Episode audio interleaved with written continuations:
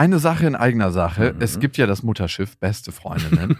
und auf dem segeln wir ab September wieder quer durch Deutschland und Österreich. Es gibt eine neue Tour, die heißt Zu hart für den Podcast. Und da kommen so ein paar Inhalte rein, die wirklich zu hart sind für den Podcast. Es gibt sehr viel Interaktion mit euch. Es wird ein Riesenspaß. Es ist immer wahnsinnig lustig, was uns die Leute danach spiegeln. Man hat einfach einen saugeilen Abend. Also wir zumindest. Wir zumindest und hoffentlich auch alle anderen. Wir hatten auch letztes Mal die Erfahrung gemacht, dass beste Vaterfreudenhörer bei der Tour waren und auch sehr viel Spaß hatten. Ja, unbedingt. Und unbedingt. irritiert waren, was wir hier überhaupt machen. ja, ganz Freunde. genau. Es gibt ja Leute, die hören beste Vaterfreunde, die kennen beste Freundinnen nicht. Mhm. Und es wird eine gesunde Mischung. Also sowohl beste Freundinnen als auch beste Vaterfreundenhörer werden abgeholt. Und ihr könnt euch jetzt die Karten sichern. Die Infos findet ihr in den Shownotes und die Karten gibt es auf bestefreundinnen.de. Und es gibt nicht so viele. Also falls ihr überlegt, macht's lieber jetzt. Eins, zwei, drei. Ich habe, ich habe lieb.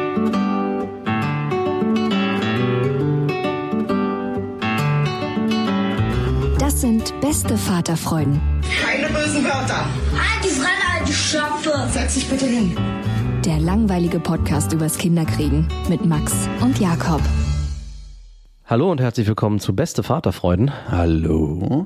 Und oh Mit so einer Stimme möchte man auch nicht, dass ich an irgendeinem Kindergarten warte und Hallo.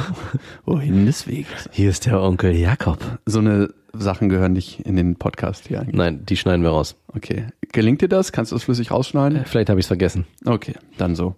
Wir wollten heute über Vaterfixierung, nein, und auch Mutterfixierung sprechen. Also ich finde immer speziell so Momente markant, wenn das Kind hinfällt und weint. Zu wem guckt es? An wen wendet sich's? Also wo hat es das Gefühl, mit dem, was es gerade braucht, aufgefangen zu werden, das Kind. Mhm. Und das finde ich ist eine sehr, sehr spannende Sache.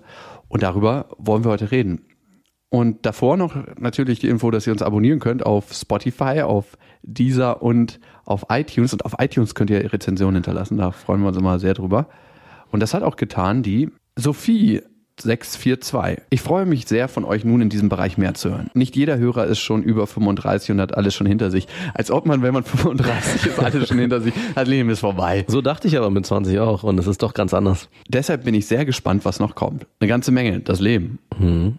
Ich bin auch gespannt, was noch kommt. Also, kennst du das Gefühl, ich hatte es, glaube ich, mit 27 oder 28 das erste Mal, dass man auf Partys gegangen ist und sich gefragt hat, was kommt jetzt hier noch? Bin ich zu alt? Ich habe mich nie gefragt, ob ich zu alt bin, aber ich glaube, das ist meine eigene Arroganz. Ich habe eher gedacht, wow, das schockt mich irgendwie nicht mehr so. Ja, aber dazu kam bei mir auch ganz oft gerade bei Partys das Gefühl, ob ich zu alt bin. Du dafür. warst auch tatsächlich. Ja, aber ich glaube, es geht oft mit einher, dass man das Gefühl hat, äh, ist es alles und bin ich zu alt dafür geworden. Wenn du am Eingang schon gefragt wirst, wen du abholen möchtest, dann oder, weißt du. oder wenn du bei einer Ü30-Party nicht nach dem Ausweis gefragt wirst. Life is over.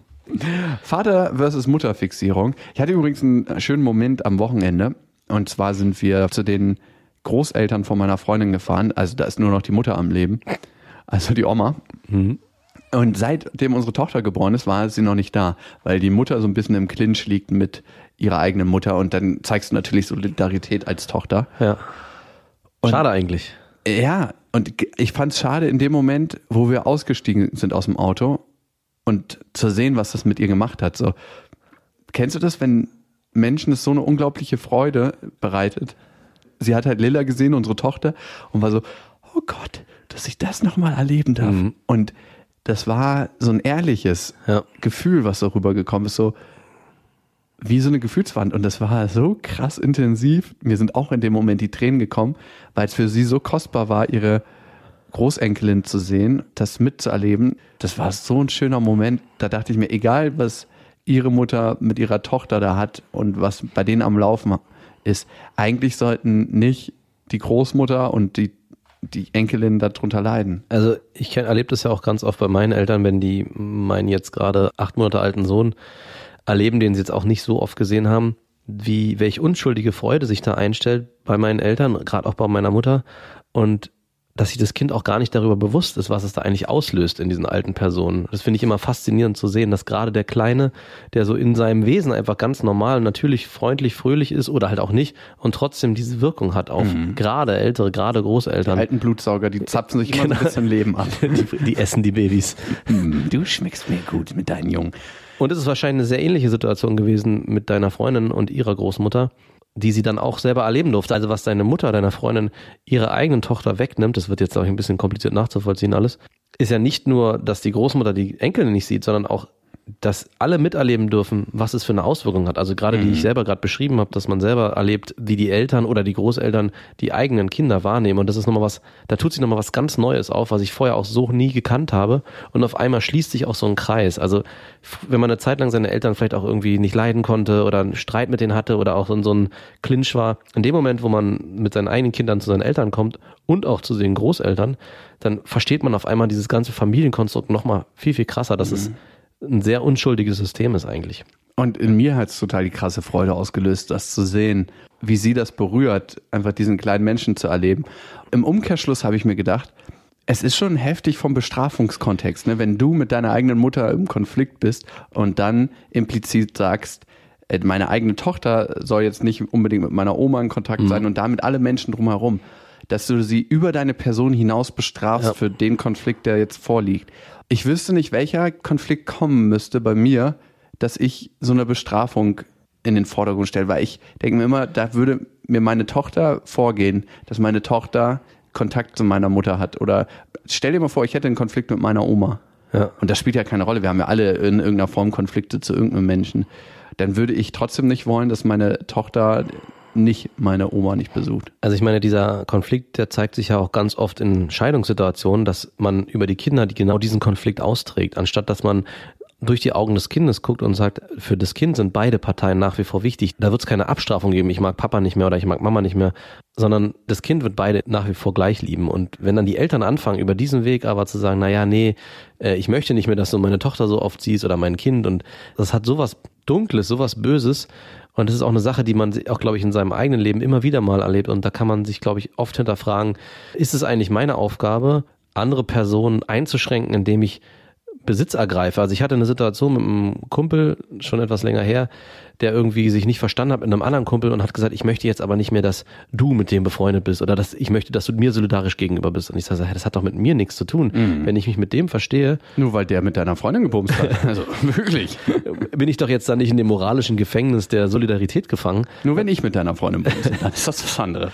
Und im Prinzip überträgt sich das auch auf diese Kinderdynamik, ne? ob mit Großeltern, mit den geschiedenen Eltern. Ich glaube, man sollte immer gucken, dass man es schafft, die eigenen Kinder da außen vor zu halten, zumindest bis sie in so eine eigene Selbstständigkeit kommen und die Entscheidung auch wirklich für sich selbst treffen können. Und so explizit hat das meine Schwiegermutter ja auch nie geäußert. Ich glaube, das läuft eher implizit ab durch Stimmung, durch bestimmte Betitelungen von der in Anführungsstrichen Gegenpartei. Ich kann sie in ihrem Konflikt gut verstehen, aber ich glaube, es ist eine hohe Kunst und wenn man die lernt auszuleben, zu sagen, das ist mein eigener Konflikt, den ich mit meiner Mutter habe.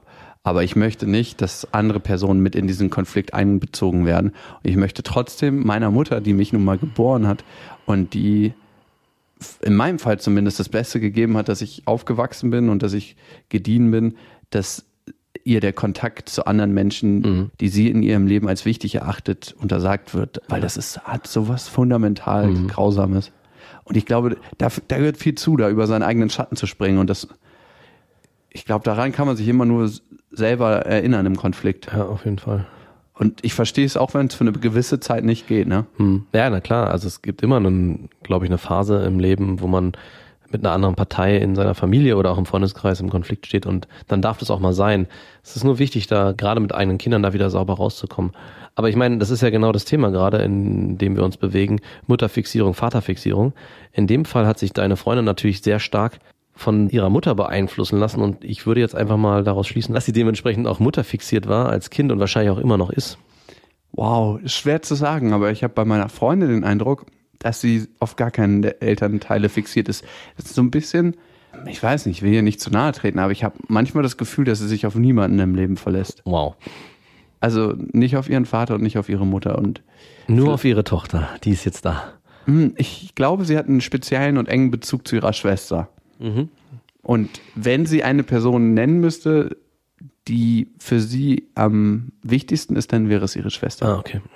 Wer wäre es bei dir? Die wichtigste Person in meinem Leben außerhalb meiner Kinder, Kommt lange nicht. lange nicht. Naja, meine Freundin, aber die würde ich jetzt nicht mit reinziehen zählen wollen. Okay. Würdest du die mit reinziehen? Ich dachte, in dieser Konstellation ist Freundin und eigene Kinder außen vor. Nee, du kannst Familien nehmen. Also ich würde mal Kinder ausklammern. Ja. Und die eigene Partnerin. Okay, wir ziehen Ki- Kinder mit rein. Er deine Tochter oder er dein Sohn? Nein, Quatsch. Doch, kann ich ganz klar beantworten. Beide gleichzeitig. Es hat sich aber auch erst eingestellt mit der Zeit jetzt. Eine Zeit lang war es noch ganz stark meine Tochter. Ich hatte wirklich stellenweise das Gefühl, ich muss mich an meinen Sohn erst gewöhnen, aber mittlerweile ist es gleich und ich habe auch erlebt, dass sich so ein bisschen verschiebt. Also manchmal erlebe ich meinen Sohn viel, viel angenehmer und denke, ja, super, tagsüber bist du immer gut drauf und meckerst mich nicht an und zickst nicht mit mir rum und ich muss mich mit dir auch nicht streiten. Meine Tochter ist gerade in so einem extremen Bockmodus und setzt gerade ihren eigenen Willen durch, was Jetzt sehr gut mag ist. dich Papa nicht mehr. Papa hat dich nicht mehr lieb, wenn, er, wenn du zu arbeitsintensiv wirst. Und dann flüstere ich meinem Sohn ins Ohr, dass er ja ganz besonders ist und ich hoffe, du wirst so nie. Aber er hat mittlerweile auch so viel Persönlichkeit entwickelt, dass ich ihn auch ganz anders für mich wahrnehmen kann Mhm. Und ihn viel lieber gewonnen habe als noch in der Anfangszeit, wo er wirklich nur so ein kleines, scheißendes und essendes Baby war. Und deine Tochter hat jetzt so viel Persönlichkeit entwickelt. Genau, die muss wieder zurück. Die muss wieder klein bleiben. Ich habe schon zu meiner Freundin gesagt, wir müssen vielleicht doch noch ein drittes Kind zeugen, damit man immer dieses austauschbare kleine Kind hat, was einem, einem immer gefügig und gehörig ist. Papa hat heute dich lieb. Frau? Aber unabhängig von meinen Kindern und meiner Freundin, ich würde fast meine Mutter sagen, Und nicht dein Vater? Mm, auf keinen Fall. Warum nicht dein Vater? Weil der mir im Leben nicht so sehr nahe war in vielen Lebenslagen, die für mich schwierig waren, wie es meine Mutter dann doch gewesen ist. Bei allem Negativen, was sie mir auch mitgegeben hat, war sie in den Punkten emotional immer bei mir und mein Vater, würde ich sagen, auch, aber anders und konnte mich nicht so abholen. Und deswegen glaube ich jetzt so im Nachhinein, wenn ich so ein Gefühl dafür aufmachen müsste, wäre es eher meine Mutter. Ich habe was sehr, sehr Bezeichnendes erlebt am Wochenende in dem Punkt.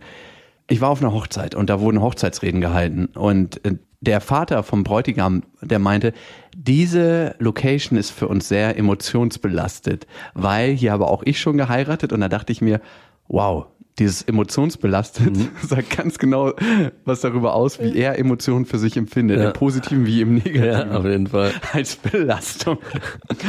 Und das hat man auch total an seiner Rede gemerkt. Und dann hat der Vater, der Bräutigam geredet und du hast sofort gemerkt, dass er viel näheren Anschluss an seinen Emotionen hat. Und da ist mir mal wieder aufgefallen, es gibt tatsächlich 60, 50-jährige erwachsene, gestandene Männer, die wirklich verkrüppelt sind in der Beziehung zu ihren eigenen Emotionen. Aber total. Und da frage ich mich, ist dieses Leben überhaupt lebenswert? Aber da hat dein Vater was sehr Interessantes gesagt. Gerade diese Generation 60, 70 sind Nachkriegskinder, die mit ganz wenig, nicht nur materiell, sondern auch emotionalen Zuwendungen aufgewachsen sind und demnach, glaube ich, sich ein, was eingestellt hat, was wir gar nicht mehr begreifen können. Also ich, das ist eine Sache, die ich auch dann erst erkannt habe, als dein Vater über meinen Vater gesprochen hat und auch mir mitgeteilt hat, dass diese Nachkriegsgeneration, gerade die geboren sind in, um 45, und mein Vater ist genau 45 geboren, da war halt zehn Jahre lang Depression angesagt. Alle in, Vater ist ein alter Stein. ja, natürlich ist ein alter Stein. Aber ich meine, das hat sich nochmal was aufgetan in mir, was ich vorher so gar nicht verstanden habe, was wir auch, glaube ich, einfach gar nicht greifen können in dem Ausmaß, wie es damals gewesen ist und wie in welchem Luxus wir eigentlich heutzutage leben. Wir leben auf einer Ebene in einem emotionalen Luxus. Ja. Das ist wirklich der Wahnsinn. Und ja, ich merke auch, dass ich meine Tochter daran teilhaben lassen möchte, an diesem Luxus. Mhm. Wir waren in, in dem Hotel und ich wollte ja lange zum Babyschwimmen mit meiner Tochter. Ich habe es tatsächlich immer noch nicht geschafft. Wir wollten sogar zusammen. Ach, wirklich? Mhm. Und jetzt war da ein Whirlpool und da war keine Menschenseele. Meine Freundin dachte erst so, ah, nee, geh mal lieber nicht, du weißt nicht, ob der zu heiß ist. Und ich so, ja, dann probieren wir es halt aus. Keiner wusste, wie heiß der ist. Wir kamen oben an, meine Tochter und ich, und die Temperatur war perfekt. Also so genau richtig. Du hast halt den Ellbogen rangehalten und hast nicht gemerkt, dass du im Wasser bist. Also das ist wirklich eher minimal zu kalt als zu warm und das ist ja für ein Baby gut. Und über diesem Whirlpool war so eine große Glasglocke. Das heißt, man konnte so in den freien Himmel gucken. Und dann bin ich mit ihr reingegangen. Dann hatte sie erst Angst, hat sich so ein bisschen festgehalten. Und dann hast du gemerkt, dass sie so Mut gewinnt aus der Sicherheit heraus. Ja. Und ich glaube, dadurch entsteht auch eine, ein Bezug zur, zum Vater und zur Mutter, ne? wenn du so eine Erlebnisse zusammen hast. Klar. Und dann wurde sie sicherer und hat dann angefangen zu strampeln und aufs Wasser zu hauen. Und dann habe ich sie unterm Bauch genommen und so geführt und es war so dann, als ob sie schwimmen konnte. Ja. Und in diesem Moment lief alles wie in Zeitlupe ab, das einfach so ein richtig heiliger Moment war. Manchmal erlebt man ja die Momente, die man erlebt, in dem Moment schon als besonders. Wo man weiß, okay, das ist ein besonderer Moment, den ich einfach abspeichern werde. Ja. Und diese Momente, von denen habe ich einfach viel, viel mehr als früher. Ja, auf jeden Fall. Also der Moment mit der Oma war unglaublich besonders für mich jetzt selber. Das habe ich so nie erlebt vorher. Hm, ich auch nicht. Oder der Moment mit meiner Tochter im Pool, wo ich gemerkt habe, dass sie aus der Sicherheit heraus das Leben als Abenteuer sieht. Und das ist genau die Haltung, die ich sehr, sehr schön finde, wenn sie die einmal für sich einnehmen kann. Dass sie von zu Hause aus ein sicheres Gefühl hat und aus dieser Sicherheit heraus die Umwelt erkunden kann. Und nicht aus der Unsicherheit getrieben ist und daraus die Umwelt erkundet, weil du gehst ganz anders mit einem ganz anderen Fundament Ja. raus. Wie würde sich das darstellen, wenn man aus der Unsicherheit die Umwelt erkundet? Das In Angst. Du siehst das Leben nicht als Abenteuer, sondern als Angst und versuchst Fehler zu vermeiden. aber als Kind übertragen würde das bedeuten, man geht in die Situation trotzdem rein, aber oder geht man in die Situation nicht rein? Man vermeidet sehr viele Situationen. Mhm. Ich glaube, man ist mit einer anderen Einstellung in den Situationen drin, weil man eher drin ist, weil man es machen muss, weil man getrieben wird, Ja. als hey, ich bin zu Hause sicher und kann neue Sachen erkunden, weil die mir Spaß bringen Mhm. oder weil das eine Bereicherung für das schöne Leben oder für das emotional wertvolle Leben ist, was ich eh schon habe. Warst du jemand, der eher aus Angst oder aus Ich habe nur deswegen so genau nachgefragt, weil sich das ja auch ein Zeichen in meinem Leben jetzt immer noch zeigt. Ich aber glaube, dass ich das auf meine Kinder nicht übertrage und da entsteht so ein Widerspruch, dass ich in meinem Leben, was ja das Erwachsenenleben ist, wo ich mich immer wieder neuen Herausforderungen stellen muss, jedes Mal er- erstmal gucke und denke, hm, angstbesetzt zurück in die Sicherheit. Aber wenn ich mit meinen Kindern unterwegs bin, sich dann was ganz anderes einstellt, dass ich versuche, dass meine Tochter mutig wird, auf neue Dinge zugeht, ich sie da versuche zu unterstützen, das Leben, wie gesagt, auch als Abenteuer zu erkennen, dass es halt nicht schlimm ist, wenn man mal drei, vier Minuten im Pool alleine genau, wartet? genau. Das ist nicht witzig. Sorry. Oder die Rutsche runterrutscht alleine oder was weiß ich. Und mit dem, mit meinem Sohn ganz genauso, dass es auch kein Problem ist. Wenn der Hund bellt, dann darf man Angst haben, aber es ist eine neue Erfahrung, die lebenswert ist. Und das finde ich so faszinierend, dass es mir als Erwachsener auf der einen Seite so schwierig fällt, in meinem Leben das für mich anzunehmen, aber bei meinen Kindern genau das Gegenteil versuche, denen beizubringen, dass sie für sich neue Dinge als Abenteuer, als Erlebnis wahrnehmen und nicht als angstbesetztes Versuch es zu vermeiden. Dir könnte was passieren, wenn du hier runterrutscht, kannst du den Kopf stoßen, pass auf, lass es lieber. Lass lieber, Lass lieber gleich. Hier warten nur Gefahren auf dem Spielplatz. Aber ich würde schon sagen, dass du es immer mehr in dein Leben integrierst und dass es halt ein Prozess ist. Das ist ja eine Erfahrung, die du in deinem Leben gemacht hast und die hat mehrere Jahre gebraucht. Also ich habe mit einem Bauern letztens gesprochen. Ich habe ihn gefragt, wie lange braucht so ein Feld eigentlich, um sich von industrieller Landwirtschaft zu erholen? Und er meinte genau die Zeit, wie es bewirtschaftet wurde. Und ich glaube, bestimmte Sachen sind von der Natur übertragbar. Ah, okay. Und jetzt kannst du dich fragen, wie lange wurde dein Feld bewirtschaftet? Über 20 Jahre. Wie lange brauchst Über 20 Jahre. Vielleicht nicht auf alle Sachen eins zu eins übertragbar, aber ich meine, erstmal beginnt es ja damit, was für sich zu erkennen, in welcher Welt lebe ich, wie nehme ich meine Umwelt wahr und diese Schritte, die nächsten, das zu ändern, das ist ja ein Prozess, der braucht einfach Zeit. Es gibt das nicht, dass du irgendwo reingehst, eine Aha-Erlebnis machst und dich fundamental von einem Tag auf den anderen in allen Belangen änderst. Das ist immer ein Prozess. Es wird immer Rückschläge geben, wo es sich so anfühlt, als ob du fast wieder da bist, von wo aus du gestartet bist. Und dabei bist du schon wieder auf einem ganz anderen Level. Also Entwicklung ist immer ein Prozess und Prozesse brauchen Zeit. Ja. Zur Vater- und Mutterfixierung. Wie ist es bei euch? Glaubst du, deine Kinder sind eher auf die Mama fixiert oder auf dich? absolut auf die Mutter fixiert. Mhm. Und zwar vor allem in den Situationen, wo es um Angst geht, wo es um Trösten geht, wo es um körperliche Zuwendung geht, Kuscheln und so. Die muss ich mir regelrecht erkämpfen. Bei meinem Sohn geht's noch, habe ich ja schon mal gesagt. Bei meiner Aber der Tochter- kann auch noch nicht sich bewegen. Genau. Es hat sich phasenweise eingestellt, dass meine Tochter mehr sich auf mich fixiert hat.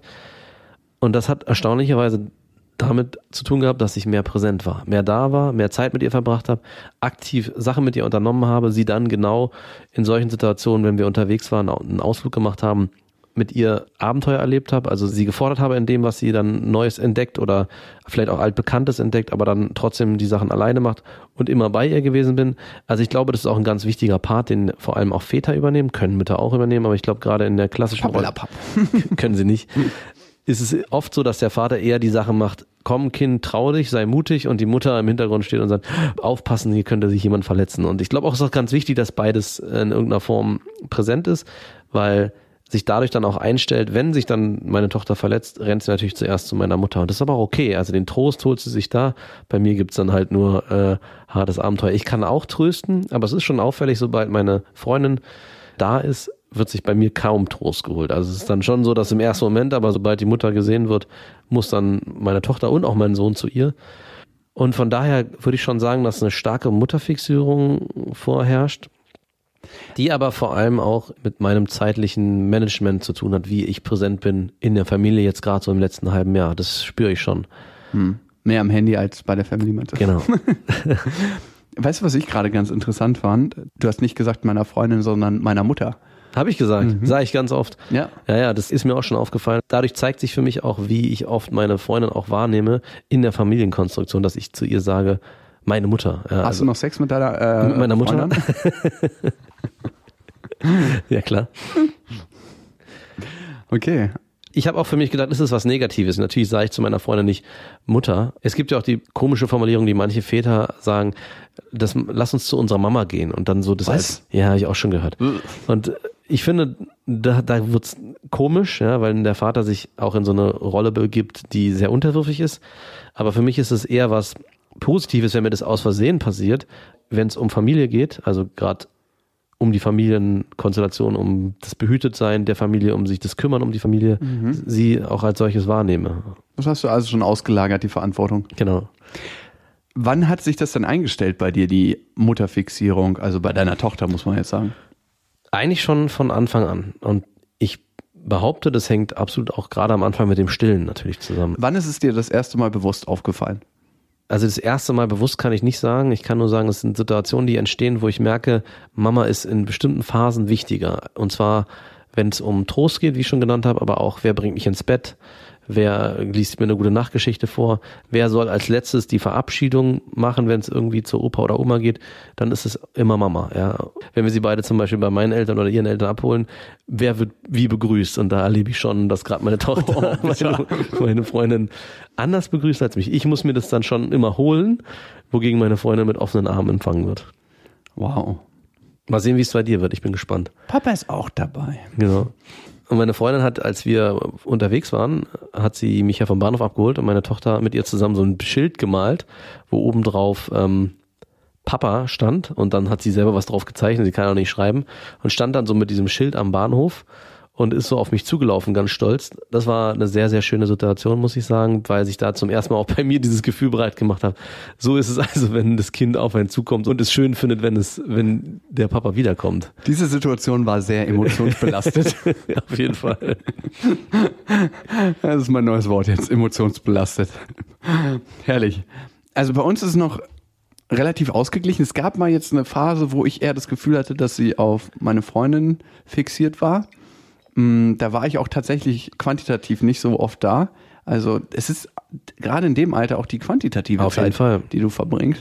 Und wenn wir dann so richtig viel Zeit miteinander verbringen, dann ist es total ausgeglichen. Also da merke ich keine Präferenz. Natürlich, wenn sie Hunger hat, Ja, merke ich schon eine ganz starke Präferenz. Aber ansonsten, auch wenn sie weint und ich dann in der Nähe stehe und sie ist gerade auf dem Arm von meiner Freundin, gr- greift sie auch nach mir. Krass, ja. Und wenn sie auf meinem Arm ist und meine Freundin ist gerade mal in der Nähe, greift sie auch nach meiner Freundin. Okay. Also das ist total ausgeglichen und das nehme ich als totales Geschenk wahr. Für die Zeit, die ich mit ihr verbringe und für die Zeit, die meine Freundin mit ihr verbringt. Und Vielleicht muss man auch deine Freundin im, in der Hinsicht auch loben, dass sie in deiner Abwesenheit trotzdem vielleicht auch viel von dir spricht und dich trotzdem präsent hält. Auf jeden Fall. Also was sie sehr, sehr schön macht und wofür ich ihr auch sehr dankbar bin, ist, man merkt immer richtig, dass sie eine Freude hat, wenn sie mich sieht und die sich auf meine Tochter überträgt. Also, dass sie, egal was wir für einen Streit miteinander haben, dass sie immer mega positiv mir gegenüber ist. Und das ist, finde ich, ein krasses Ding. Also, Ja. ich wüsste nicht, ob ich das so könnte in dem Ausmaß, wie sie das macht. Und Das überträgt sich mit Sicherheit auch auf dies, aufs ja, Kind. Hm. voll. Also das hat, glaube ich, auch den Umkehrschluss, dass unser Kind es genau merkt, wenn wir uns streiten, dass es nicht um das Kind geht, sondern dass zwischen uns beiden was ist, weil wir trotzdem noch sehr positiv unserem Kind gegenüber sind. Und ja, und ja, da bin ich auch echt sehr dankbar für und einfach die Liebe, die sie in unser Kind steckt. Ich bin sehr gespannt, wie sich das entwickelt, noch mit der Vater- und mit der Mutterfixierung. Bei mir war es tatsächlich so, wenn ich mein ganzes Erwachsenwerden betrachte, dass ich eine Zeit lang eher Mama fixiert war, dann ab meinem fünften Lebensjahr, wahrscheinlich auch, weil mein Vater einfach nicht so viel Zeit hatte, er mein Vater bewundert und auf ihn fixiert war Ja. Ähm, und Bock hatte, mit ihm was zu machen, weil bei meinem Vater war immer Abenteuer. Der hat mich mit zur Baustelle genommen und Ja. hat mir so gezeigt, wie man Sachen macht. Wir sind auf Dächer zusammengeklettert. Mein Vater war auch immer jemand, der absolut ins Risiko gegangen ist. Also ich erinnere mich an Sachen, da sind wir zum Beispiel auf einem Baugerüst hochgeklettert, da war ich elf Jahre und bis zum Dach hoch und dann gibt's immer so eine, so eine bei alten Baugerüsten gab's immer so eine Lücke zwischen Dachkante und Baugerüst. Und das Ja. war wirklich 40 Zentimeter, 50 Zentimeter. Und da ging's einfach mal diese fünf, sechs Stockwerke runter. Wenn du da runtergefallen wärst, wärst du tot. Ja. Und er also einfach, ja, und jetzt hops rüber. Geil. Ich habe mir fast eingemacht. Und sowas habe ich halt immer mit meinem Vater erlebt. Der emotionale Anker, mh, das weiß ich gar nicht, von wem ich den mehr bekommen habe. Das ist ganz interessant.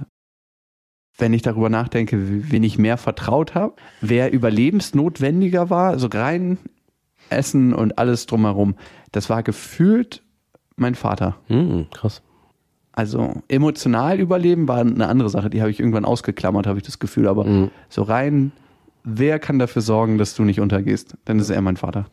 Also nochmal abschließend glaube ich auch, es ist schon ganz gut, dass sich bei Jungs eine Vaterfixierung ab einem bestimmten Punkt einstellt und bei Mädchen eine Mutterfixierung, weil es ja auch in einer gewissen Weise dann die Vorbilder sind, in die sie dann irgendwann reinwachsen. Die Geschlechterrollen, Stereotype. Genau. Und ich, von daher ist es auch, glaube ich, ganz normal in gewisser Weise, dass sich ein Sohn seinem Vater ab einem bestimmten Punkt mehr hingezogen fühlt als eine Tochter. Und ich hoffe darauf auch, dass es vielleicht irgendwann passiert, dass mein Sohn ähm, sich dann in bestimmten Punkten sich vielleicht auch mir mehr hingezogen wird und man auch mit ihm mehr machen kann. Ich merke zumindest auch jetzt schon, dass mein Sohn viel, viel rabaukiger ist, würde ich fast sagen. Also jetzt schon in dem kleinen Alter ist er viel, viel aktiver, was er so äh, erforscht und wie er sich so mit seiner Umwelt bewegt, im Gegensatz zu meiner Tochter in dem Alter, die vorsichtiger war. Das sind natürlich auch Charaktereigenschaften, die, sich, unter- die unterschiedlich sind. Das kann man nicht nur an Jungs und Mädchen festmachen, aber ein bisschen würde ich schon auch damit reinspielen lassen. Vielleicht ist es aber auch der Umgang, den du mit deinem Kind schon gepflegt hast von Anbeginn. Also ich merke, dass ich immer versuche mit allen beiden Kindern, also auch mit meinen Nichten und Neffen gleich umzugehen.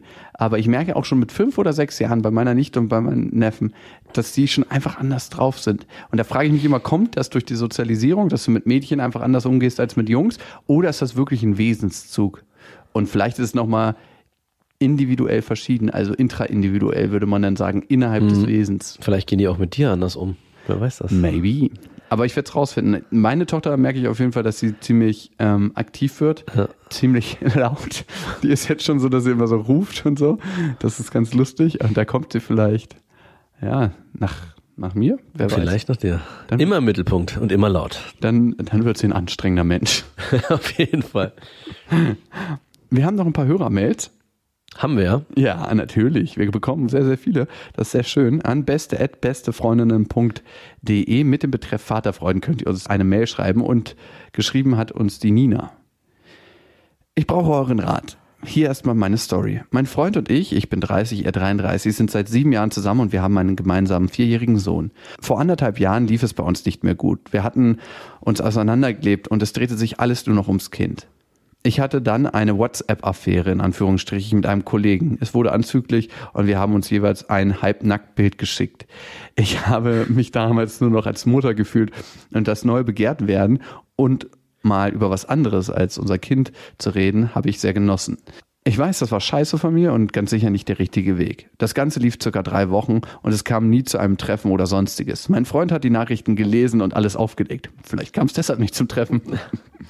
Natürlich war er fix und fertig, hat sich dann dazu noch viel mehr eingeredet. Er war sich sicher, dass wir beim nächsten Zusammentreffen miteinander schlafen würden. Da konnte ich sagen, was ich wollte.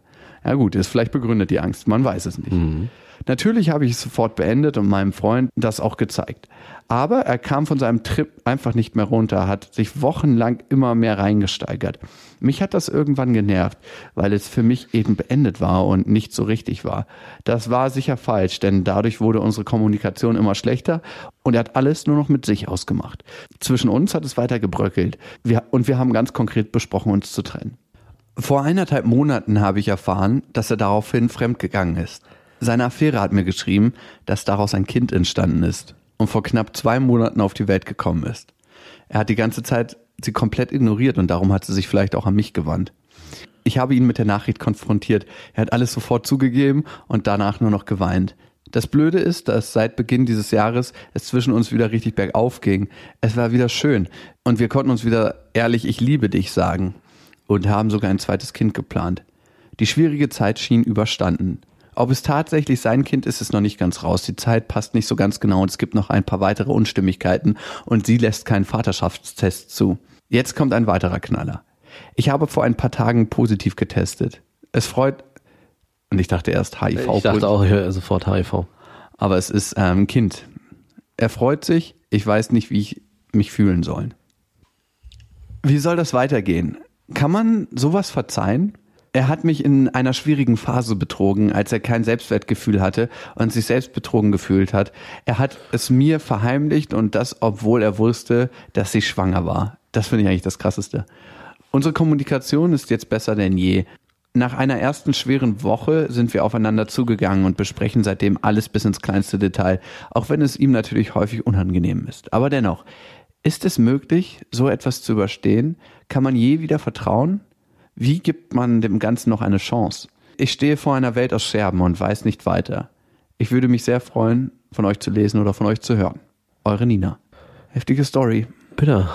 Und eine Achterbahn der Gefühle, kann man schon sagen. Hm. Also, ich glaube, ihr habt euch gegenseitig in irgendeiner Form betrogen. Er hat dir wahrscheinlich lange Zeit nicht das Gefühl gegeben, begehrenswert zu sein und du hast das Gefühl irgendwann gebraucht und hast deshalb gesagt, du gehst dir das irgendwo holen oder hast da zugeschlagen, wo sich was aufgetan hat. Meistens reagiert man ja dann, ne? Mhm. Man sagt ja nicht, oh, heute hole ich mir mal Bestätigung, sondern wenn da irgendwo ein Fünkchen von Begehren ist, dann sagt man, okay, das hole ich mir da jetzt. Und darum springt das bei manchen Männern, die sprühen die Schamflasche und merken, okay, manche Frauen springen da unglaublich drauf an. Ja. Das ist das Erste. Ähm, ob man das jetzt gleichsetzen kann mit deinem Freund, was er gemacht hat, schwierig. schwierig. Und ich glaube, das sollte auch nie eine Ausrede sein. Oh, du hast mich betrogen, jetzt darf ich ja auch einmal. Und ja. ich finde, wenn jemand sich daran so aufhängt, an dem Betrügen, zeigt das eher ein Stück weit das Vertrauen zu sich selber. Weil eigentlich spiegelt sich im Gegenüber nur die eigene innere Welt. Das heißt, dass er so misstrauisch war und ähm, davon ausgegangen ist, daraus wird was, daraus ähm, wäre auch Sex entstanden, wenn ihr euch dann das nächste Mal getroffen hättet, zeigt eigentlich eher seinen Blick auf die Welt. Nämlich, dass bei ihm ziemlich wahrscheinlich aus so einer Geschichte Sex entstanden wäre. Und das hat sich ja dann wiederum auch in der Wirklichkeit gezeigt. Ja. Also ich finde es auch schwierig, dass er für sich das so gleichgestellt hat. Ach, jetzt hast du, jetzt darf ich auch mal. Und ich glaube, das ist eine ziemlich schlechte Rechtfertigung, aus einem Fehltritt eines anderen dann für sich den eigenen Fehltritt oder Freischuss sich zu basteln. Und die Schwierigkeit ist jetzt wirklich, dass daraus noch ein zweites Kind entstanden ist, was nicht zu eurer Familie dazu gehört. Also wie man aus der Situation wieder sauber rauskommt, ist mit sehr viel Aufwand, sehr viel Arbeit und vor allem sehr viel dafür kämpfen wollen verbunden. Also mhm. da liegt so viel im Argen, dass wirklich jeder bereit sein muss, dafür zu kämpfen, dass es wieder gut wird. Man darf halt auch nicht vergessen, am Ende gehören noch drei neue Lebewesen dazu, drei neue Kinder, die auch in dieses ganze Konstrukt mit eingebunden mhm. werden wollen. Also wie kann sich das am Ende so sauber gestalten, dass alle befriedigt werden. Nicht nur die Partner untereinander oder die Eltern untereinander, sondern auch, dass es den Kindern in der Konstellation geht, gut geht. Eine riesengroße Patchwork-Familie. Ja, ich glaube, wenn ihr das als Drehbuch einreicht, würde es leider nicht angenommen werden, weil es zu komplex ist. ich glaube auch. Mir nochmal zu der Sache mit dem Betrügen. Also du hast ja quasi in Anführungsstrichen jeden angefangen, dann hat er ähm, seinen Weg für sich da gefunden. Und ich habe ein bisschen das Gefühl, dass er das für sich als Aufhänger oder Ventil genutzt hat, um dem gleichzuziehen. Vielleicht war ihm das schon lange ein innerliches Bedürfnis.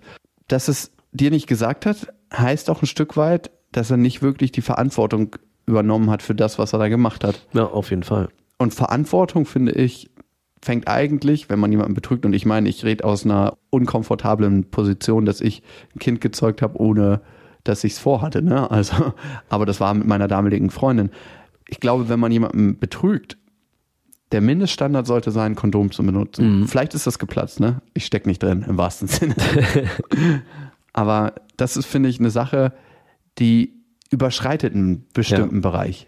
Auf jeden Fall, das ist nochmal eine andere Form des Fremdgehens, glaube ich. Wenn man eine eigene Familie mit Kindern hat, dann jemand fremd zu gehen und so leichtsinnig zu sein, kein Kondom zu benutzen. Egal, also auch mit oder ohne Kind, weil damit zieht er dich unterbewusst in, in einem Verantwortungsbereich, den er nicht mehr für sich selber tragen kann. Nämlich Ich finde schon, dass es nochmal einen Unterschied gibt zwischen, wenn man Ey. ein Kind hat und in die Verantwortung zu mir geht es einfach um sexuell übertragbare Infektion.